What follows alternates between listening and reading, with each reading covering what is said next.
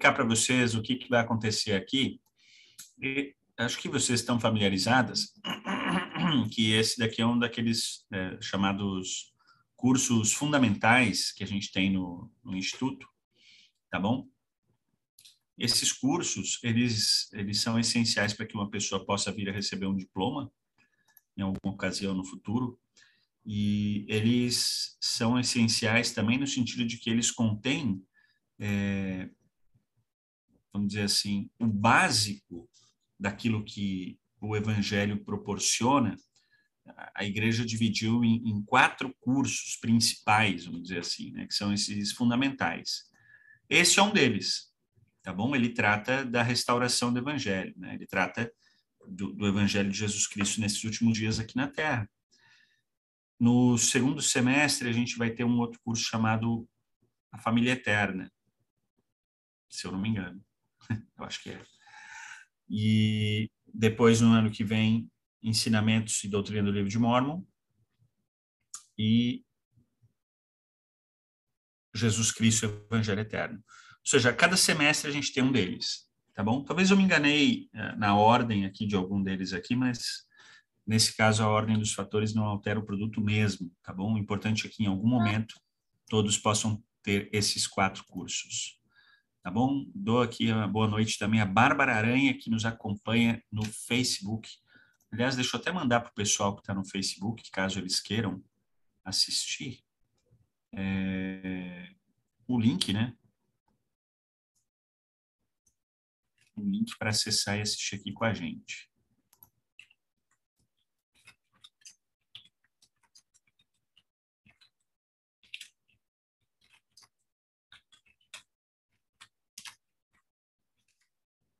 Muito bom, já está mandado. Então, é disso que trata esse curso. A gente vai falar sobre é, a restauração do Evangelho. Vamos pegar desde o início ali, né? desde a época da, da, de Joseph até os dias atuais. Então, ele é um curso bastante é, amplo né, daquilo que ele, naquilo que ele trata. E isso é muito bom, tá, pessoal? É, acho que vale a pena destacar aqui quais são alguns dos objetivos desse curso, tá bom? Então vamos ler aqui. Quem pode ler para a gente?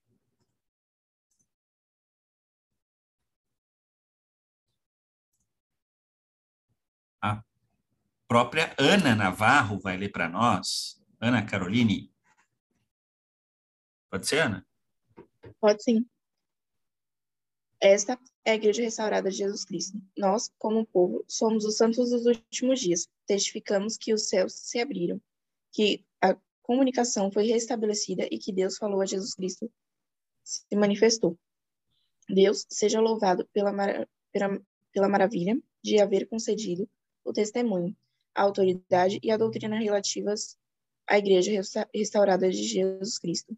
Esse deve ser a nossa grande e incomparável incomparável mensagem ao mundo. Não nos vangloriamos ao oferecê-la. Testificamos humildemente, mas com seriedade e total sinceridade. Muito bom. O que, que chama a atenção de vocês nessa citação poderosa aqui do presidente Hinckley a respeito da restauração?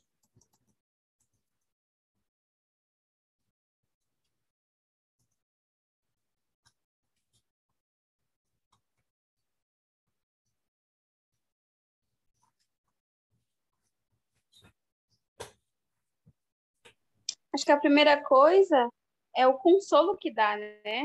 Aquela mensagem de esperança que o Senhor ele ainda pensa nos seus filhos, ele ama seus filhos, tanto que ele demonstra, né, para nós que a conexão entre a terra e o céu foi aberta novamente. Então, é meio que aquela luz no fim do túnel, que para nós é maravilhoso hoje e a gente já acostumou com a ideia. Mas, por exemplo, para as pessoas que estão conhecendo o Evangelho, é como algo realmente grandioso, né?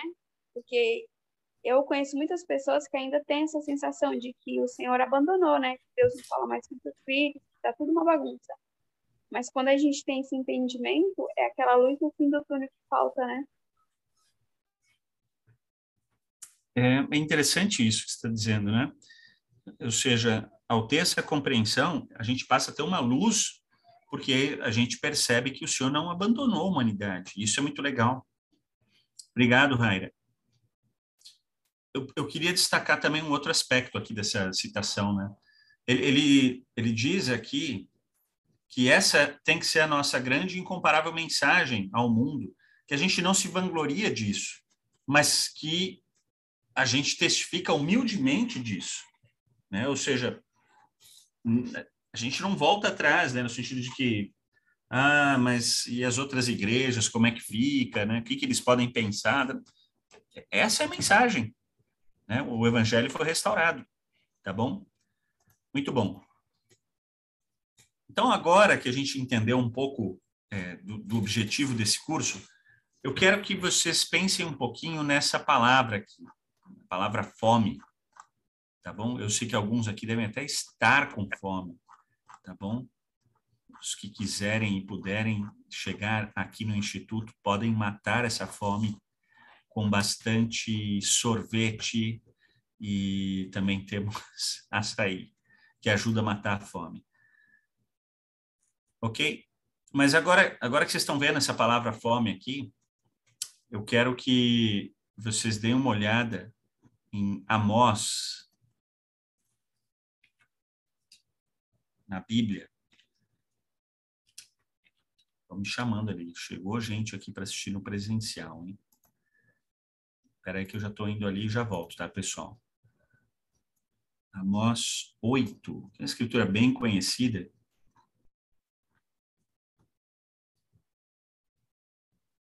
Vamos ler aqui, ó, dos versículos 11, 12, é, 11 e 12 11 e 12 é suficiente aqui, porque a gente precisa.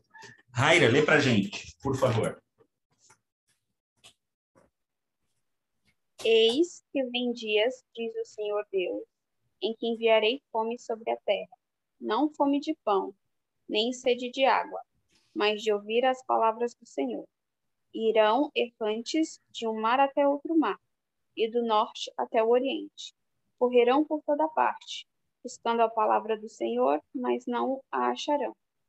Pelo que a gente está vendo aqui, é, o que, que essa fome simboliza nessa passagem específica?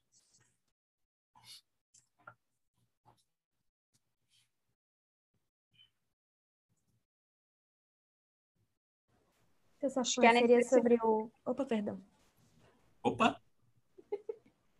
Pode repetir? Sessafan, seria sobre o período de apostasia?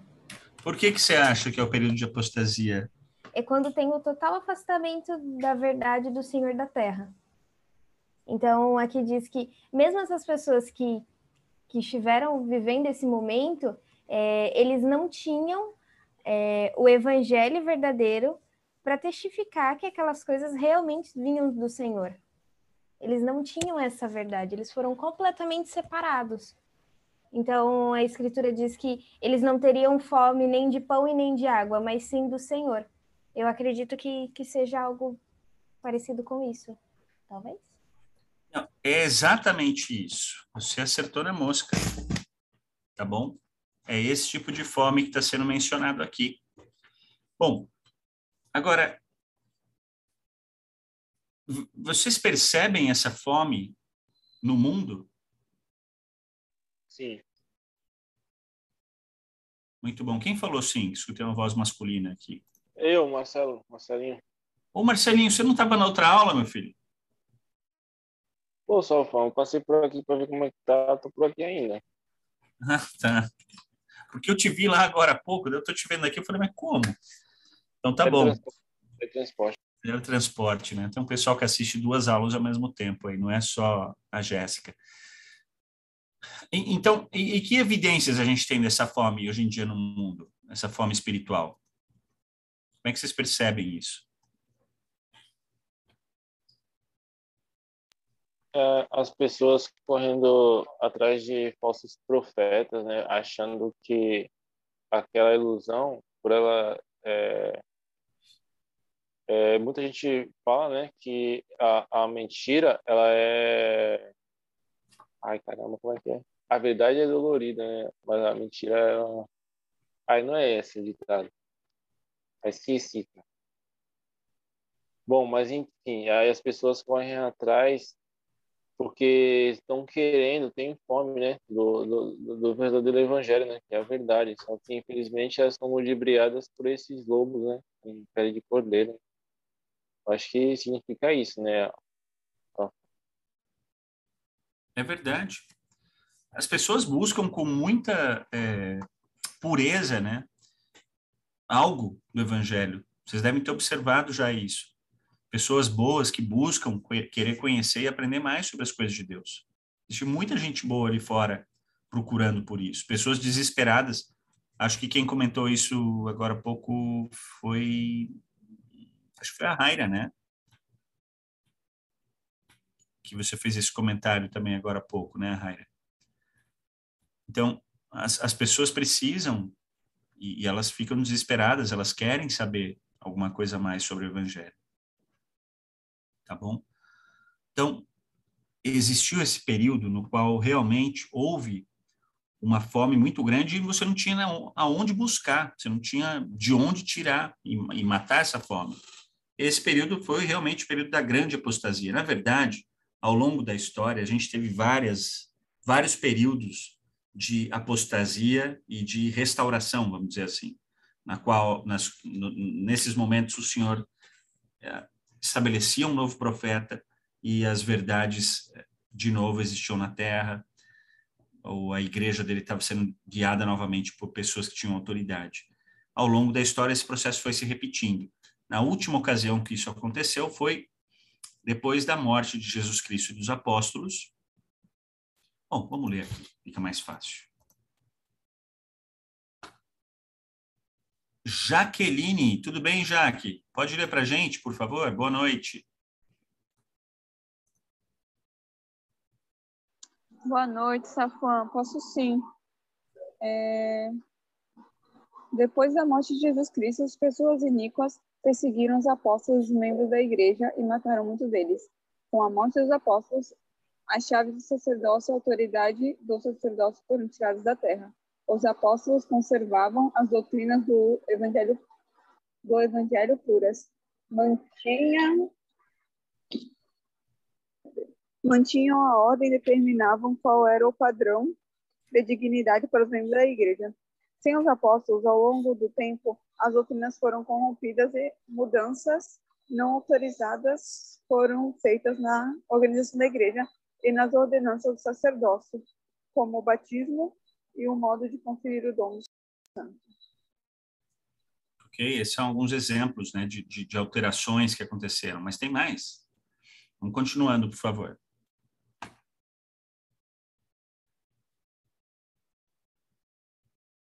Pode continuar, Jaque? Sem a revelação e autoridade sacerdócio, as pessoas se baseavam na sabedoria humana para interpretar as escrituras e os princípios e ordenanças do Evangelho de Jesus Cristo. Ideias falsas foram ensinadas como se fossem verdade. Perdeu-se grande parte do conhecimento sobre a verdade, sobre o verdadeiro caráter e natureza de Deus, o Pai, de seu Filho Jesus Cristo e do Espírito Santo.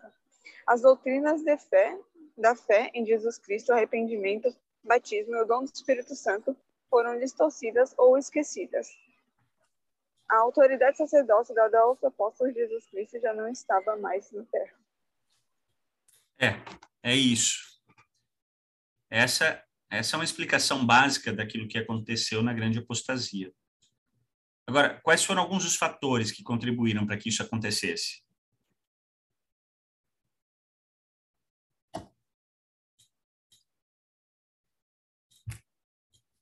O que, que você acha, Aninha?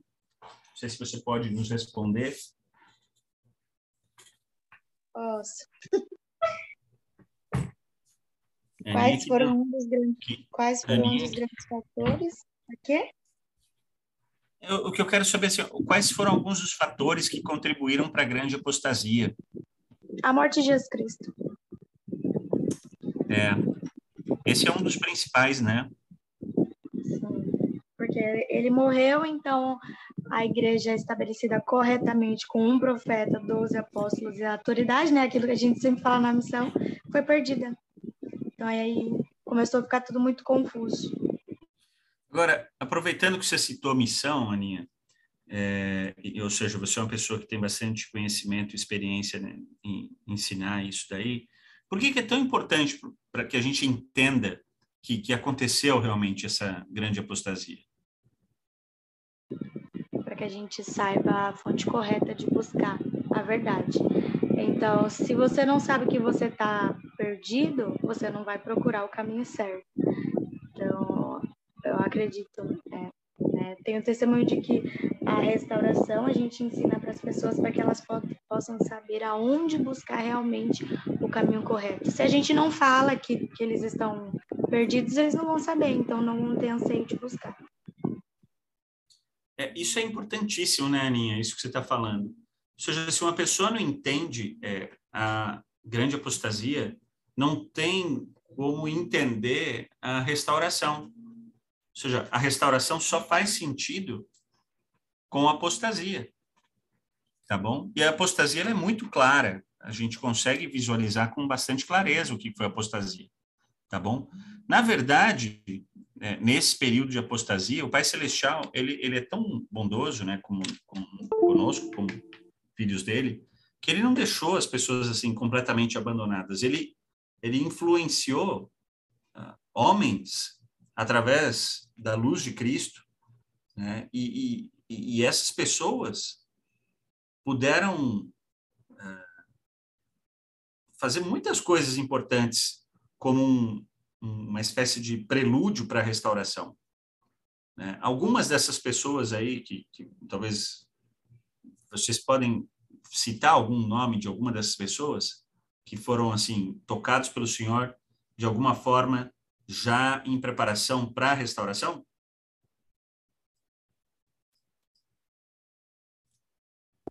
Que não sejam da igreja também pode ser, né? Sim, sim. É deles mesmo que eu estou falando. Ah, tá. Tipo, Lutero.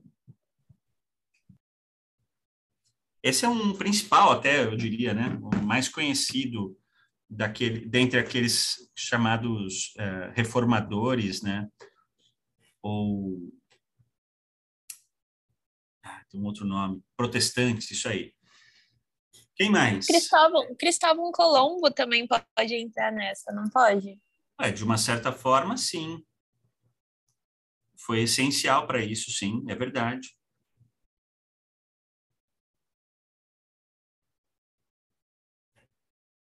Ouviram falar já num homem chamado William Tyndale? Esse foi um dos homens que lutou bastante para que fosse feita a tradução da Bíblia, por exemplo, para o inglês. A gente teve muita gente que, de alguma forma, ah, ajudou né, para que o mundo fosse eh, um local assim mais parecido ou de alguma forma com aquilo que eles viam nas escrituras, que eles não encontravam isso na, na época na, na igreja predominante, que era a igreja católica. Né? Calvino, né? enfim, tinham vários, mas esse curso aqui a gente não vai tratar tanto sobre eles, tá bom? De qualquer forma, é, esse início desse processo, vamos dizer assim, vai desembocar lá na frente, já em 1820, com, com Joseph, tá bom? Vamos ver o que o presidente Hinckley fala sobre isso? a própria Giovana lê para a gente. Por favor, Giovana. É, por séculos, os céus permaneceram fechados. Muitas pessoas boas, homens e mulheres, pessoas verdadeiramente boas, excelentes, tentaram corrigir, fortalecer e melhorar o sistema de adoração e as doutrinas que seguiam. Eu os honro e respeito. O mundo é muito melhor por causa de seus atos destemidos. Acredito que o que eles fizeram foi inspirado, mas não contaram com o privilégio de terem os céus abertos e de verem o próprio Deus. Muito bom. Ou seja, sim, foi muito importante tudo que foi feito, mas nenhum desses reform, reformadores, uh, e é interessante a diferença, né? De reforma é algo que não está certo e que você tenta se aproximar daquilo que seria o ideal. É diferente de restauração. Nós, como igreja, somos uma corrente diferente, porque nós não somos nem católicos nem protestantes.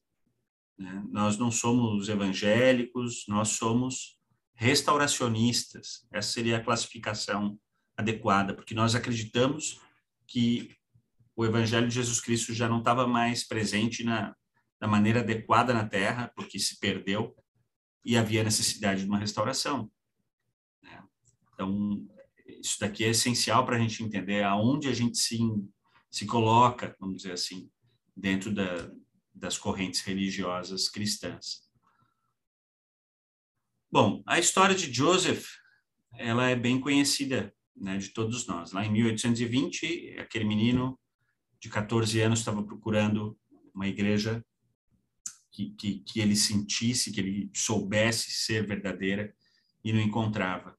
Então, isso tudo vai é, levar ao, ao início da restauração. Lembra? Aquela foi a primeira visão. Muitas outras seguiram desde então, muitas outras revelações têm, têm acontecido dentro da igreja. Então, vamos ler Joseph Smith História para entender um pouquinho melhor esse processo nas palavras do próprio Joseph. Tá? Vou compartilhar com vocês aqui, aí fica mais fácil para a gente ler.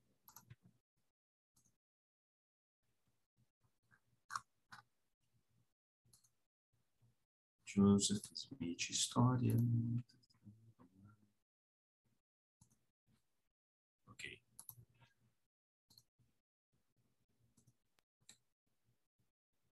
Vamos ler dos versículos 5 até o 10, tá bom? Será que, vamos ver quem pode ler para a gente? A própria Regina. Tem como aí, Regina? Tem sim. Só um minuto. Ok.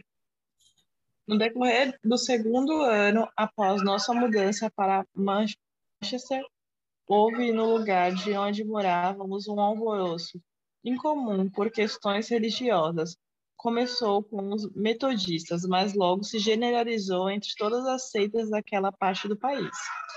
Em verdade, Toda a região parecia ser afetada por esse alvoroço e grandes multidões uniam-se aos diferentes grupos religiosos e criou-se considerável agitação e divisão entre o povo, clamando alguns eis aqui e outros eis ali. Uns entendiam pela fé metodista, outros pela presbiteriana, outros pela batista. Continua? Sim. Pois, apesar do grande amor que, com, que conversas das diferentes crenças expre, expressavam na época de sua conversão e do grande zelo demonstrado pelos respectivos clérigos, que ativamente se levantavam para promover esse quadro singular de sentimento religioso com o fim de converter a todos, como se compraziam em afirmar, deixando que as pessoas se unissem à seita que mais lhe agradasse. Contudo, quando os conversos começaram a afastar-se, uns para um grupo e outros para outro, verificou-se que os supostos bons sentimentos, tanto do sacerdote como dos conversos eram mais pretensos que reais, pois criou-se um ambiente de grande confusão e animosidade. Sacerdote contendo, contendo com sacerdote e converso com converso, de modo que todos os bons sentimentos mútuos, se é que jamais haviam, se é que já haviam existido, perderam-se inteiramente numa luta de palavras e choque de opiniões. É, parece que a coisa estava meio feia, né? Muito, muito bem, vamos continuando. Então, agora dos sete, sete e oito.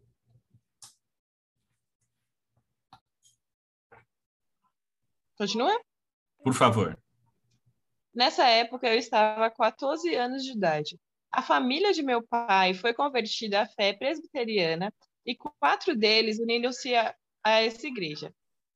A saber, minha mãe, Lucy, e meu irmão, Hiram e Samuel Harrison, e minha irmã, Sofia. So, não, so, eita, nós. Soporônia? É, se fosse Sofia, tava bacana, né? Mas é, acho que é uma Sofrônia. Isso, Sofrônia.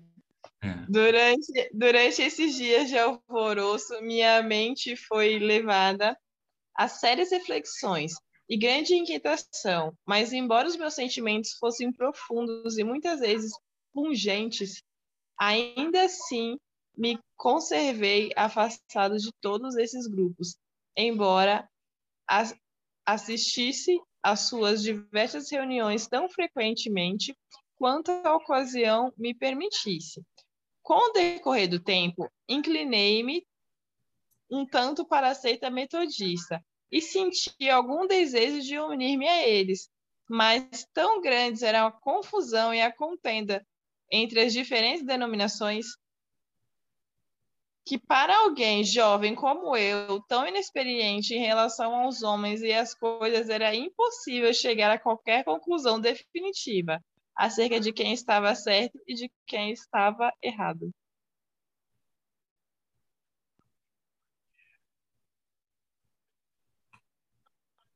Agora o 9 e o 10. Minha mente às vezes alvoroçava-se bastante. Tão grandes e incessantes eram o clamor e o tumulto.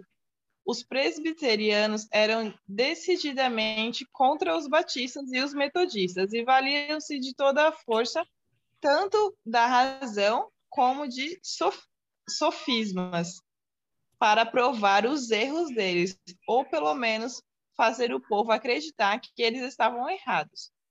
Por outro lado, os batistas e os metodistas eram igualmente zelosos no esforço de estabelecer sua própria doutrina e refutar todas as outras.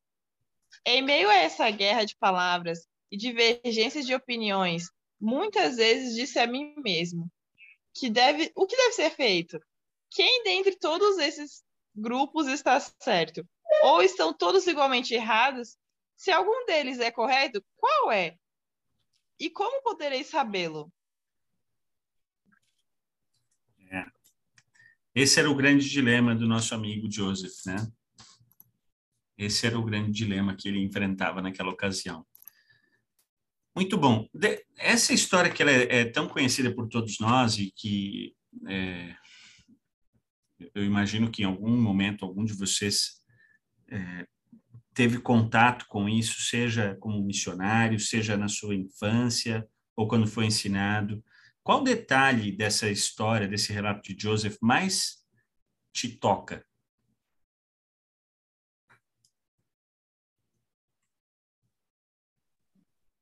Talvez eu me sentisse um pouco como Joseph, porque eu me sentia muito bagunçada. Mesmo sendo uma criança, um dia eu estava na católica, outro dia meu vizinho me levava numa crente, outro dia outro levava no evangélico, outro dia eu ficava assim, atônita, não sabia o que fazer, mesmo sendo uma criança. E às vezes minha mãe, a, a igreja era perto de casa, minha mãe começava a missa, aí minha mãe ia lá para frente, eu ia lá fundo. Quando dava 15 minutos de missa, eu já estava em casa.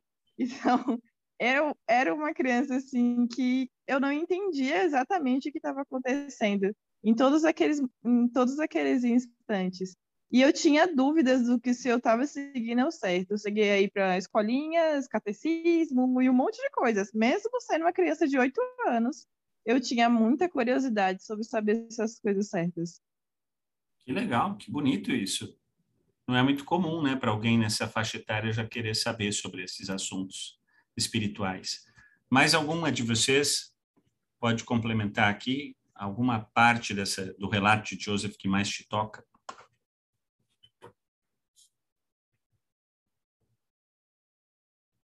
eu fico pensando como deve ter sido uh, certamente um pouco agoniante, na verdade, para Joseph, tipo, toda, todo esse tumulto, toda essa bagunça que estava acontecendo, porque hoje a gente vive isso também. E é um pouco desesperador em alguns momentos ver cada pessoa dizendo uma coisa, cada pessoa uh, falando uma coisa, clamando uma coisa, e você fica um pouco. O que está acontecendo? Por que, que vocês estão fazendo isso desse jeito? E para ele, naquele momento, era ainda pior, porque ele não tinha verdade. Ele não sabia qual era a verdade. Então, eu imagino que deve ter sido realmente muito difícil, muito difícil mesmo. E ele queria saber qual era a verdade, ele buscava. Tanto é que ele mesmo disse que ele pensou em, em se filiar a alguma. Ele teve o desejo de fazer isso, mas ele ainda assim se sentiu um pouco incerto. Então, eu realmente penso que é, eu, da mesma forma que hoje a gente vive em uma grande confusão por, ok, por N motivos, de várias maneiras, ele também se sentia. Então, a gente não vive em realidades muito diferentes, digamos assim. É, a história dele não é tão diferente da nossa, né? É, que, que, assim, ou nossa ou de nossos pais em algum momento buscando essa verdade, mas também nossa hoje em dia para buscar e diferenciar as verdades das, das mentiras que existem no mundo, né? Então, a história dele, ela é algo que, que ela é muito semelhante de todos nós. Na verdade, eu, assim, eu vi a Aninha que comentou que foi missionária aqui, eu não sei se teve mais alguém aqui que foi missionário, mas é, essa é uma, a ah, Jaque, essa é uma das coisas que quando a gente compartilha na missão, as pessoas se sentem identificadas com a história de Joseph, porque ela é, de alguma maneira, ela é a história de todos nós. E, assim, em momentos diferentes da vida, a gente tem histórias semelhantes. A dele estava acontecendo naquela faixa etária e sem ter para onde recorrer, né? Como foi destacado aqui. A, a, história dele, como vocês estão dizendo, ela não é tão diferente, por exemplo, a de Enoch ou Noé. Né? A gente está vendo aí nesse ano aí no, no Vem Segue-me essas histórias desses chamados de, de, de homens que, que passaram por situações muito parecidas, tá bom? Na verdade, vamos ver aqui o que diz essa citação sobre isso.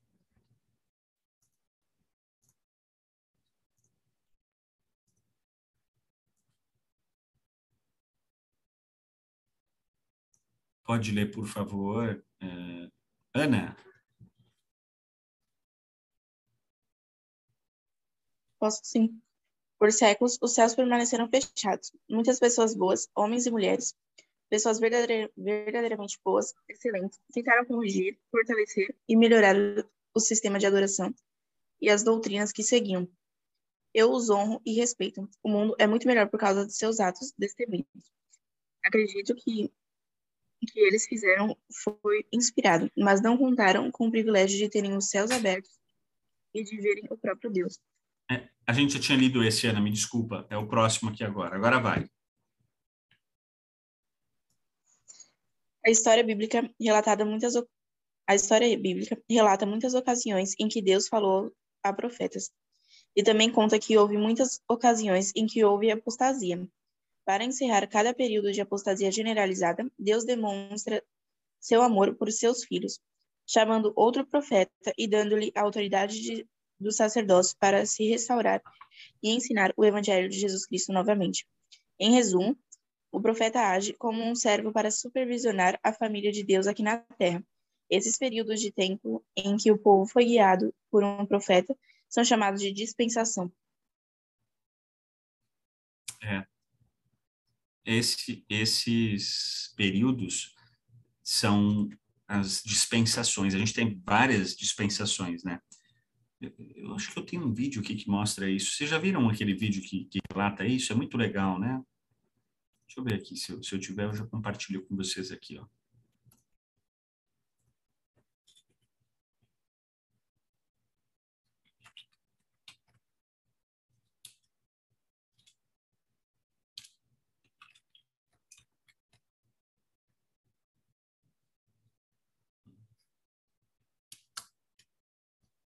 Não...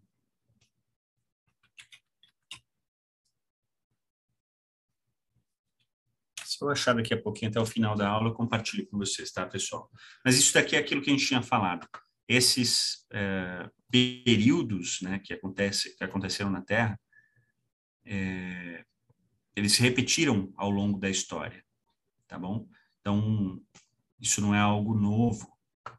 A única diferença em relação aos anteriores é que essa é a última vez que isso aconteceu, que a gente não vai ter mais uma outra uh, apostasia, tá bom? Então, essa é a, a última ocasião na qual esse processo de apostasia, restauração, apostasia, restauração acontece, tá bom? Então agora já não aconteceria, não vai acontecer mais.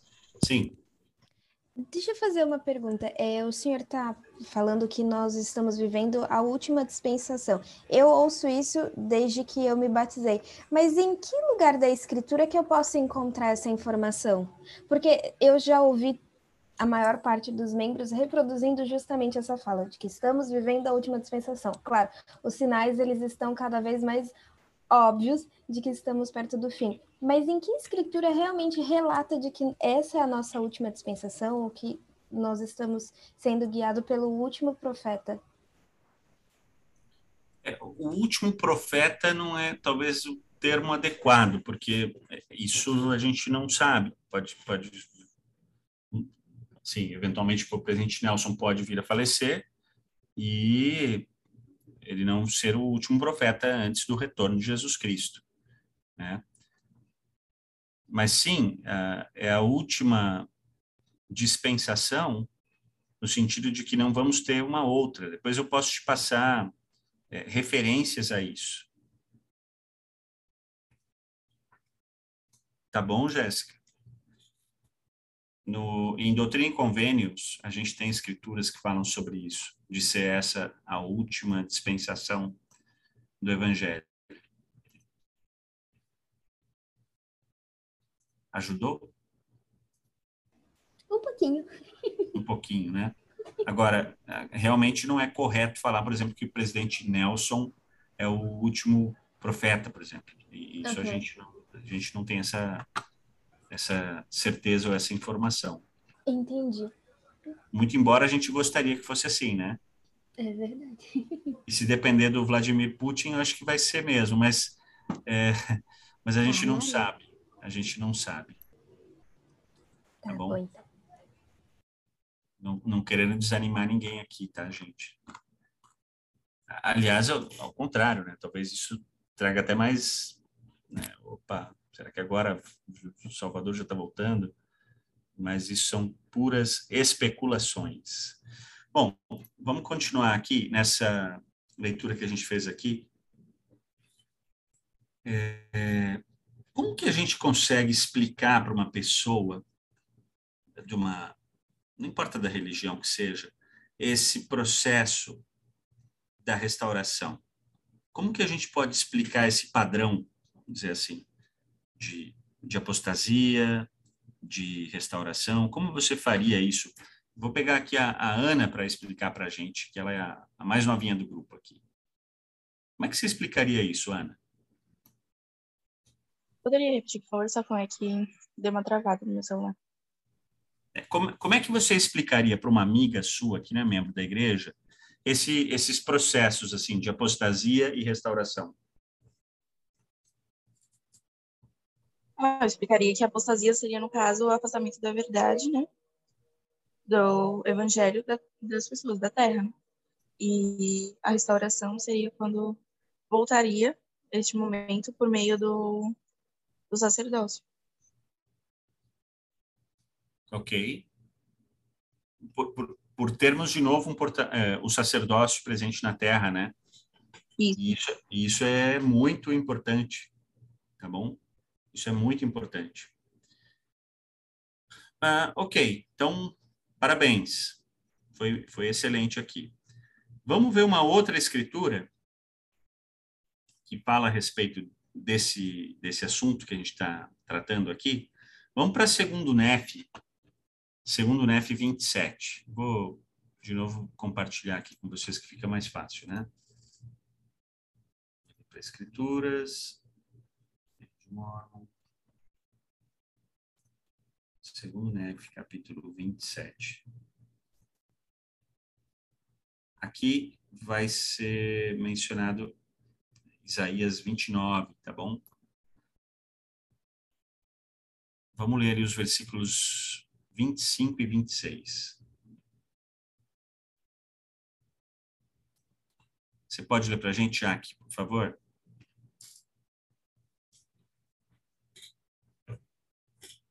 Aqui, olha só como, como o senhor está descrevendo como estaria o mundo aqui na época da, da restauração. Não está aparecendo a tela. Ah, não? E eu estou feliz da vida aqui compartilhando a tela. Agora sim? Sim. É qual versículo mesmo, tá falando?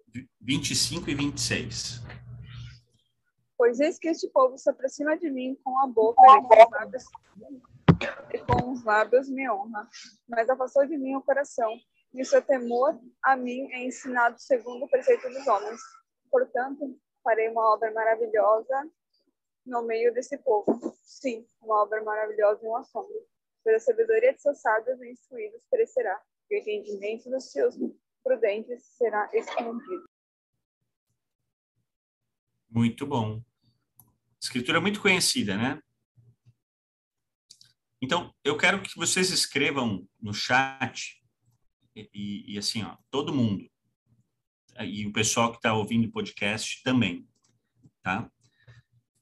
De que forma o, o evangelho ele é algo maravilhoso? De que forma o, o evangelho, a restauração do evangelho é algo maravilhoso, assombroso? Tá bom? Então escrevam no chat aí. Pessoal que está assistindo no Facebook também. De que forma o evangelho é maravilhoso e assombroso. Eu vou pedir para Jéssica ler para nós os comentários aí. Pode ser, Jéssica? Posso sim. Pode começar? Por favor. Tá, então, o primeiro fui eu que escrevi. É, através do Evangelho, podemos restaurar algo muito particular, nós mesmos. Gostei. A Giovana escreveu: ah, podemos mudar maus comportamentos. A Regina de Lima: ele transforma a nossa vida em vida. Ele nos dá motivos para viver e crescer e amar. Ele nos torna melhores e mais felizes. Não é fácil o mundo. Não é fácil, o mundo é difícil. Por isso dá trabalho e dá medo. Mas viver ele dá felicidade e esperança eterna. A Raira escreveu: Maravilhoso, porque com ele temos a certeza do que precisamos fazer para alcançar a exaltação. Assombroso, porque agora não temos mais a desculpa de que não sabemos. É. Assombroso uma outra forma essa daí. Gostei disso daí, né? É, agora a Jaqueline escreveu para gente. Hum... Eu não entendi esse comecinho. Puro do evangelho, Consigo sentir o amor do Salvador, consigo conhecer mais sobre a Jesus Cristo e ver as mudanças que acontecem em nossas vidas. A Ana Vieira escreveu: nos ensina a nos tornar como Cristo é. E a Stephanie, por último, comentou: o Evangelho nos traz a verdade e o amor que o Senhor tem por nós, e a certeza de que podemos ter a exaltação.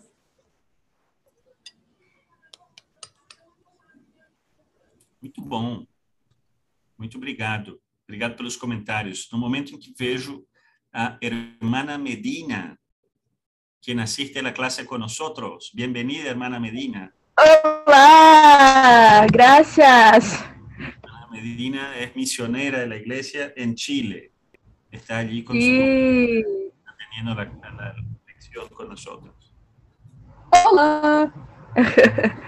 Olá. E ali está su, su compañera.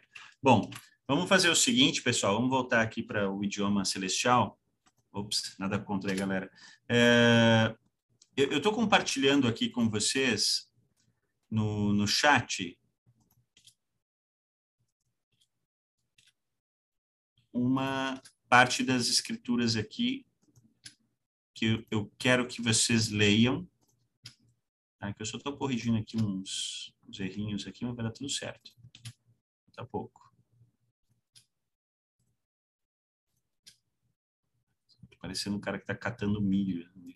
letrinha por letrinha. Fechou.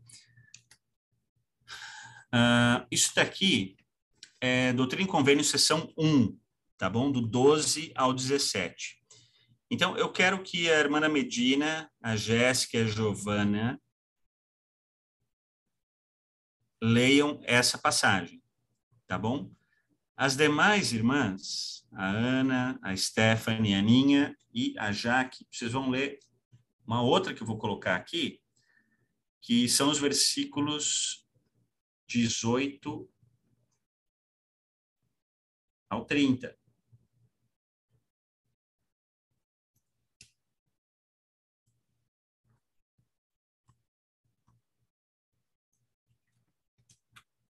Tá bom? Agora, vocês podem ler daí do chat ou vocês podem ler de qualquer outro lugar. Não está dando certo do jeito a 30.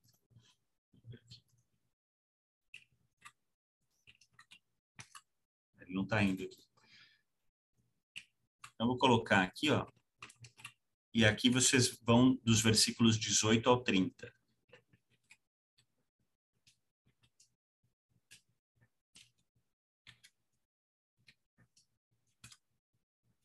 ok?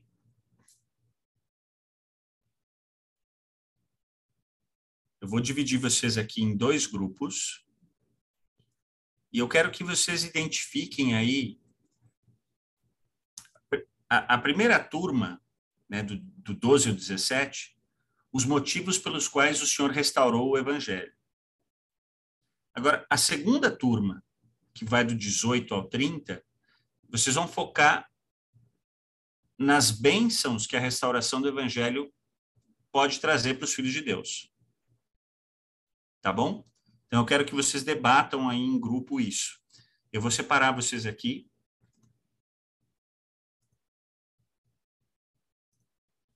E vocês vão fazer isso agora.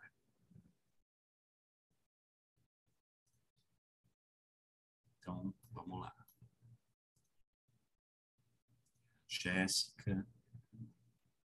Giovana, a hermana.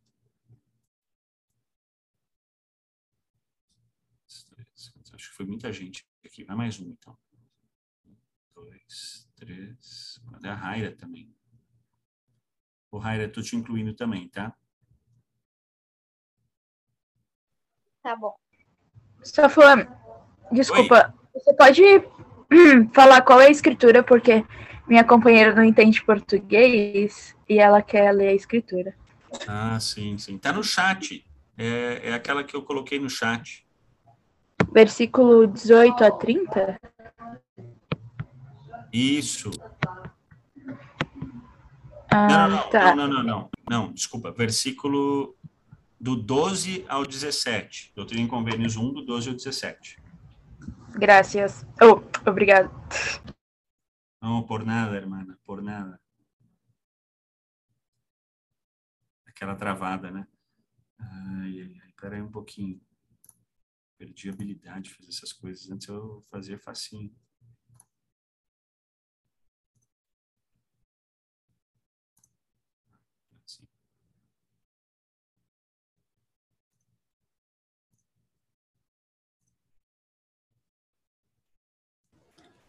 Seu Safon, só para reforçar, qual era a, a pergunta do grupo número um?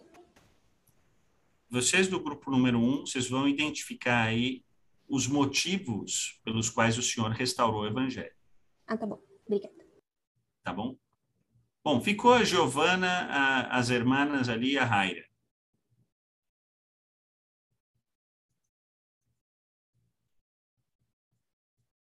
Ah, um pouquinho. Steph, a, a Jéssica também, né?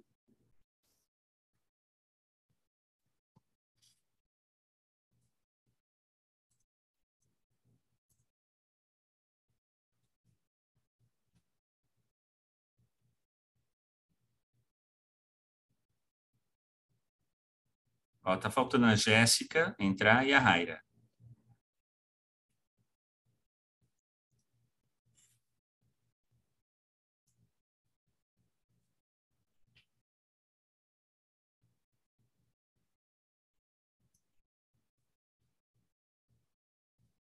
Fechou.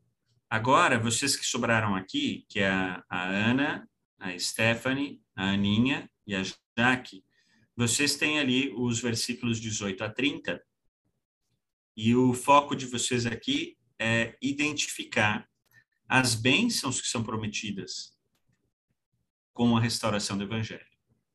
Tá bom? Então, podem ler e podem debater rapidinho.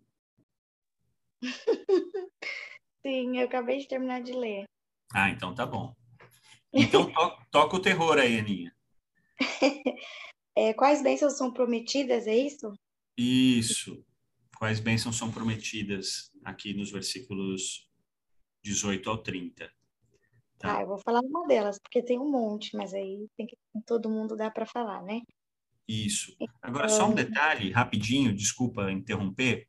Quem estiver assistindo a aula no Facebook ou estiver ouvindo no podcast, você escolhe, ou você trabalha com os versículos 12 a 17 para entender quais foram as razões pelas quais houve a restauração e identifica e coloca no grupo ou no chat aqui do, do Facebook, ou dos versículos 18 a 30 para identificar as bênçãos relacionadas a isso, a restauração, tá bom? Agora sim, pode falar e eu não vou te interromper mais, tá, Aninha? então, fala no versículo 27 que, né, graças à restauração, quando nós pecamos, né, nós podemos ser arrependidos e nos arrepender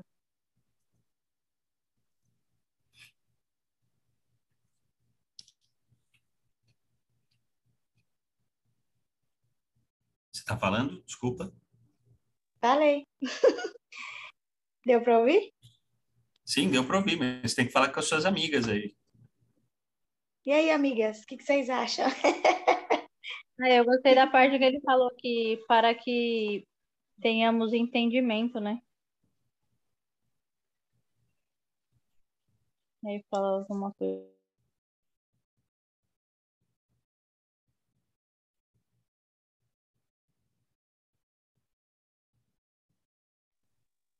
É, fala também que quando nós buscamos sabedoria, né, nós vamos ser instruídos.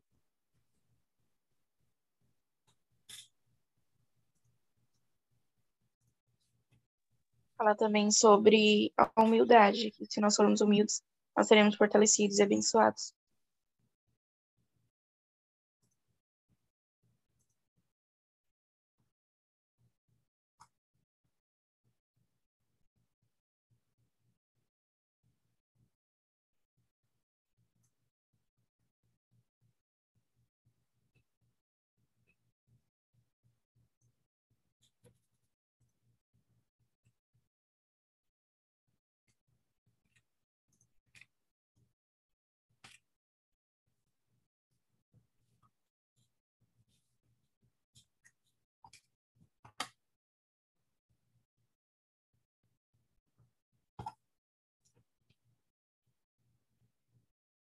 E só?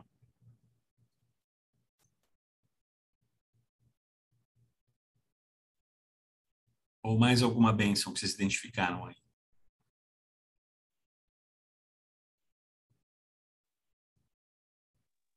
Que o evangelho seria proclamado aos fracos. Deixa eu ver. Que seria estabelecido um convênio eterno.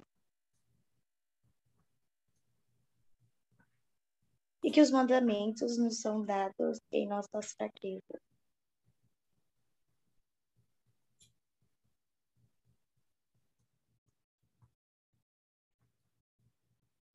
Esse foi de qual versículo?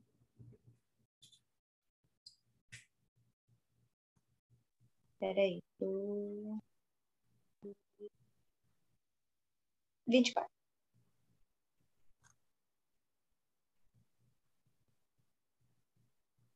Para que nós possamos alcançar o entendimento.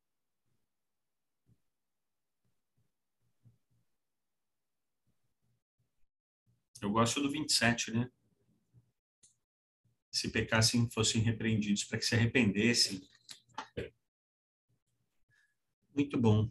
Bom, vamos trazer o pessoal de volta aqui.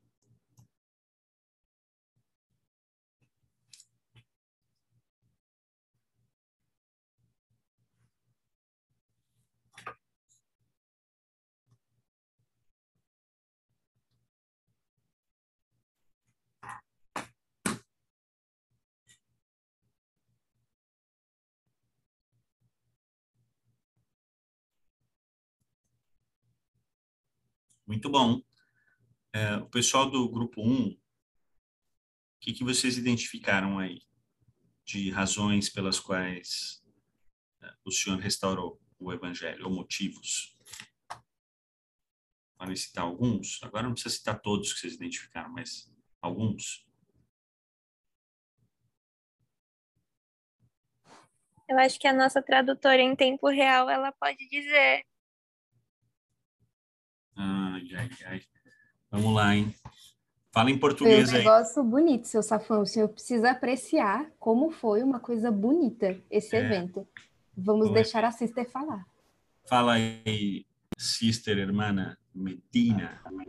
Olá! Eu vou Olá. falar em português. É porque minha companheira que falou e eu estava traduzindo. Mas ela falou que as pessoas é, necessitavam do, da restauração porque elas estavam muito perdidas, né? Elas não sabiam como é, encontrar a verdade. Então, o Senhor chamou Joseph Smith, né, para ser um profeta e é, restaurar esse evangelho. Então, através do profeta, é, a gente tem essa, através de Joseph Smith, né, a gente tem essa restauração. Então, é, isso é muito bom, quer falar sobre... Sí, ya. Ok. Um, entonces, el Señor sabía que vamos a tener una, una apostasía. Y que necesitábamos, necesitábamos seguir a Jesucristo otra vez. Porque no sabía cómo hacerlo. Porque no tuvimos el Evangelio completo, no tuvimos el Evangelio restaurado. Entonces, el Señor quería ayudarnos para darnos José Smith, para darnos el, el libro de Mormón, Um pouco lento. un poco lento, sí. Ok. Entonces tenemos la, la restauración porque el Señor sabía que vamos a, vamos a ser perdidos, perdidos. Y eso es, para mí, está mostrado el amor de Dios, porque Dios nos ama. Entonces Dios no quiere que estamos, estamos perdidos. Entonces Dios va a uh, enviarnos un profeta como José Smith. Va, va a enviarnos una cosa como la restauración para ayudarnos a tener el evangelio completo restaurado otra vez. Muito bom, muito obrigado, hermana. Excelente, excelentes comentários. Agora, do grupo 2, vocês destacaram aqui algumas das bênçãos que a gente tem graças à restauração do Evangelho. Vocês podem mencionar para elas, porque elas não ouviram as coisas que vocês mencionaram? Algumas só.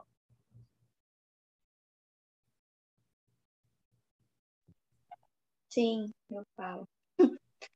tá. Então, nos versículos que a gente leu, foi falado um pouquinho é, sobre a bênção do arrependimento. É, foi falado também um pouco que se nós formos, formos humildes, o Senhor ele nos abençoaria com conhecimento, com sabedoria. E foi falado também que Deus ele nos dá os mandamentos é, para que nós possamos alcançar o, os, é, os entendimentos. Então, em resumo, nós temos é, bênçãos eternas, né? Mas sempre para o nosso crescimento. Então, tipo, tudo que o Senhor nos dá através da restauração, até hoje, foi para que nós pudéssemos ser, ser e estar melhor. Eu gostei disso que você falou, né? Essas bênçãos do, da restauração do Evangelho nos permitem ser melhores e estarmos melhores. Eu, eu sempre uso o exemplo do primo. Todo mundo aqui que tem um primo que não é membro da igreja, nada contra seu primo, é uma pessoa maravilhosa, ela é uma pessoa maravilhosa, mas veja os efeitos que o Evangelho trouxe na sua vida e, e, e olha como talvez o seu primo que está na mesma faixa etária que você vive a vida ou a vida dela. Como você tem sido abençoado por isso. E, e, talvez aonde você estaria, as coisas que você estaria fazendo se você não tivesse conhecido o Evangelho. Não seria muito diferente. Tá bom? Então, a restauração do Evangelho, ela, ela ajuda as pessoas que acreditam em Jesus Cristo a aumentar a sua fé e também a vencer as calamidades desses últimos dias. que incluem uma pandemia, que incluem guerras, que incluem situações econômicas difíceis, que incluem todas as profecias que as escrituras mencionam prévias ao retorno de Jesus Cristo. A gente está vivendo essa época. Então, o Evangelho te traz um ânimo e uma esperança que sem ele nós seríamos pessoas completamente é, deprimidas. A gente teria, não teríamos ânimo, nós não teríamos ânimo para nada, né? Mas graças ao retorno, à restauração, desculpa, do Evangelho, e, e a gente aprende o porquê de tudo isso e como isso tem que acontecer. Bom, a gente volta a ter ânimo e volta a ter a esperança que vai, vai dar tudo certo, porque o Senhor está no comando. Uh, Joseph disse o seguinte sobre essa época: Os profetas aguardaram com grande alegria, ou grande e alegre expectativa, o dia em que vivemos, e inflamamos com esse alegre anseio celeste. Cantaram, escreveram e profetizaram a respeito de nossos dias. Por que, que eles estavam tão animados com essa expectativa? O que, que vocês acham? Por que, que esses profetas do passado estavam tão animados? Eles aguardavam tanto esse momento?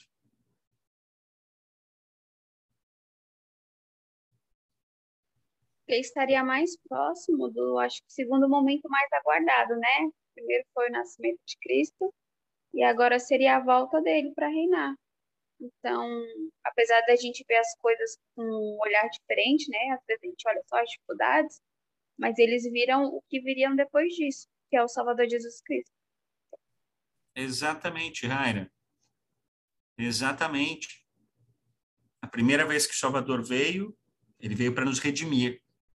A segunda vez que ele vai vir, ele vem para reinar com os seus.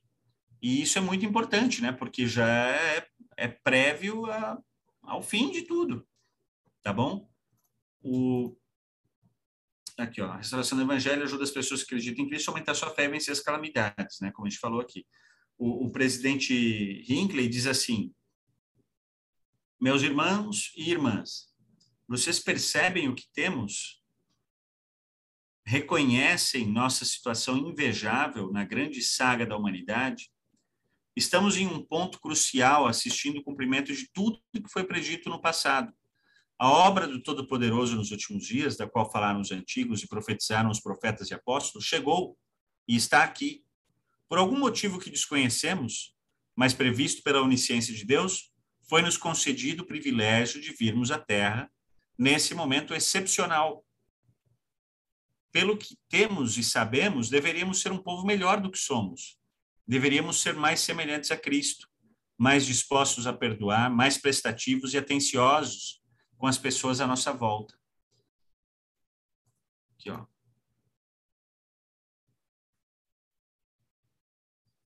Vivemos na mais gloriosa das épocas, iluminados por uma admirável e solene perspectiva. Esta é a dispensação final e derradeira, para a qual apontam todas as anteriores, presto testemunho da realidade e da veracidade dessas coisas. Eu acho que um pouquinho mais cedo você perguntou sobre isso, né, Jéssica? Se você quiser depois dar um print nessa declaração é, profética, presidente é, Hinckley falando sobre essa ser a última dispensação, mas tem vários profetas que falam sobre isso, tá bom? Muito Tudo bem, bom. Já, já tirei um print. Obrigada, seu fã. Então, Jéssica, aproveitando você que é uma das nossas irmãzinhas mais novas aqui no Evangelho, que, que, tipo de pensamento ou sentimento você tem quando, quando ele fala que a gente vive nessa mais gloriosa das épocas?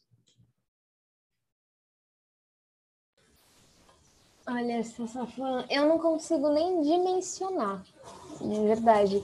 É, Sabe quando você não, não consegue nem colocar em, em linha de, de, de, pensamentos o quão maravilhoso é, sabe? É... De verdade, eu não consigo ter essa proporção. Eu consigo imaginar assim, o, o quão difícil foi, por exemplo, para os pioneiros, sabe? Acreditando no Evangelho, é, passando por todas aquelas adversidades, é, fazendo toda aquela travessia com dificuldade e ainda crendo no Evangelho, e, e passando-se agora para os nossos dias atuais, é, termos todos os recursos que temos, é, o Evangelho em, em N línguas diferentes, são, são tantas bênçãos é, que nos mostram como, como, quanto realmente é o amor do Salvador por cada um de nós. Que legal. Eu, eu gostei dessa personalização que você fez, né? Como a restauração do Evangelho, ela não é só para para preparar é, a segunda vinda de Jesus Cristo, mas é para nos preparar né, individualmente, para nos abençoar individualmente, para viver hoje e para esse momento glorioso que a gente espera. Exato. Obrigado, Jéssica. Bom, com isso tudo em mente, pessoal, depois de tudo que a gente viu aqui e ouviu, pensa no que, que você pode fazer nessa semana, daqui até quarta-feira que vem, para demonstrar mais gratidão pela restauração do Evangelho. Pense em uma atitude que você pode ter, algo que você pode fazer diferente, não as coisas que você já faz. Tem que ser alguma coisa diferente que você pode fazer para demonstrar a sua gratidão pelo, pela restauração do Evangelho. Tá bom? Então, esse é o nosso desafio. E eu quero concluir com um vídeo, que é aquele vídeo que eu falei para vocês que eu ia achar e achei.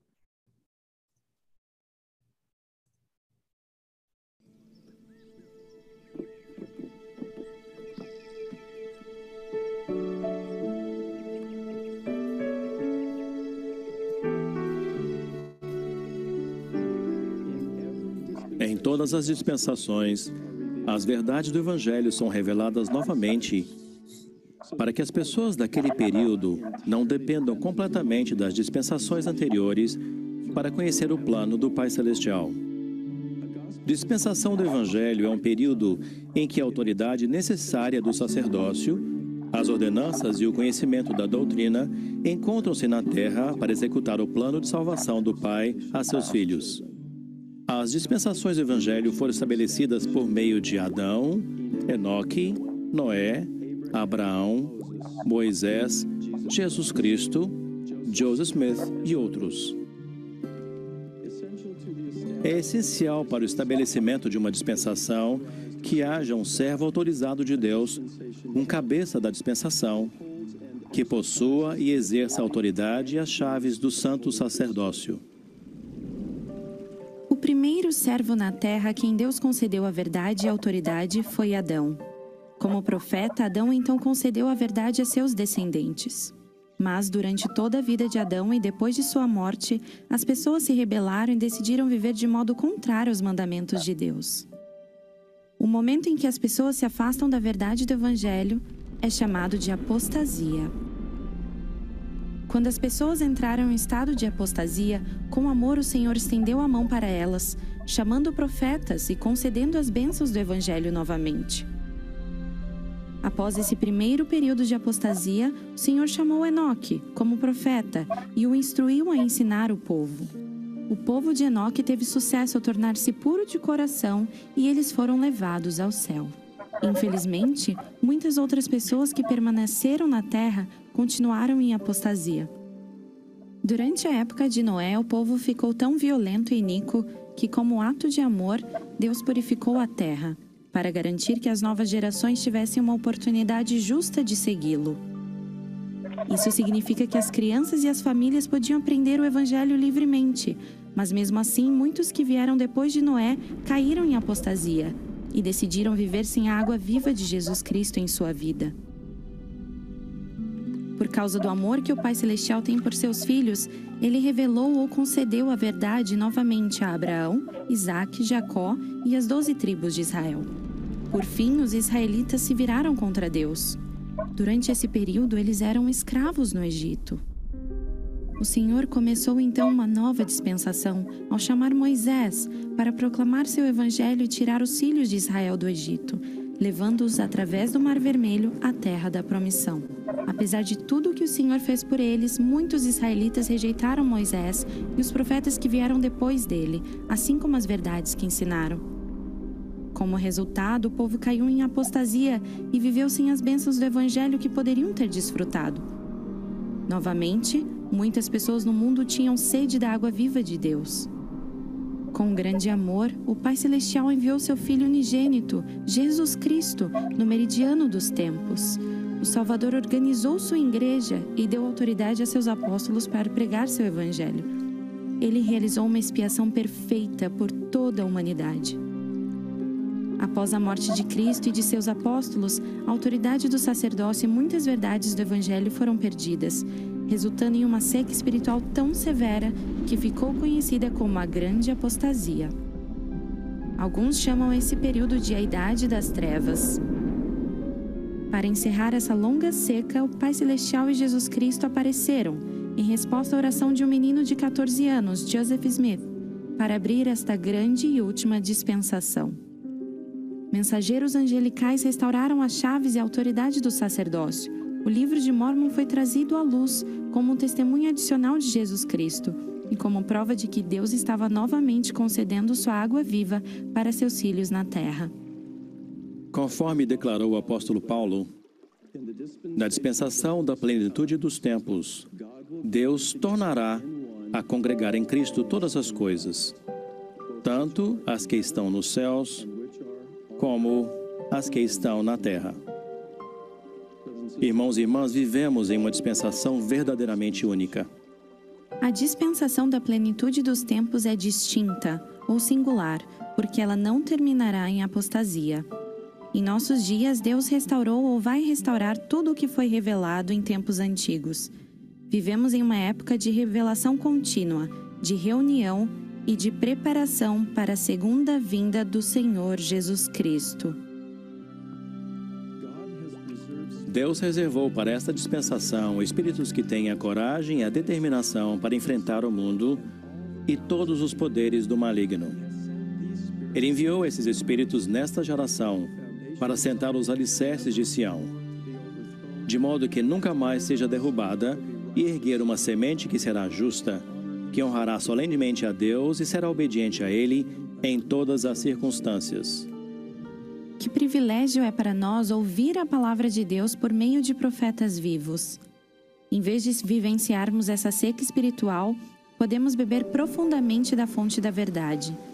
E ao compartilhá-la com outras pessoas, podemos ajudar a propagar a verdade em todo o mundo. Imagine a influência que poderemos exercer quando milhões de membros da Igreja restaurada de Cristo contribuírem de maneira aparentemente pequena para aumentar essa inundação. Que nossos pequenos esforços individuais produzam uma chuva constante de retidão e verdade, que aos poucos transborde com a infinidade de rios e riachos e que acabe por tornar-se um dilúvio que encha toda a terra.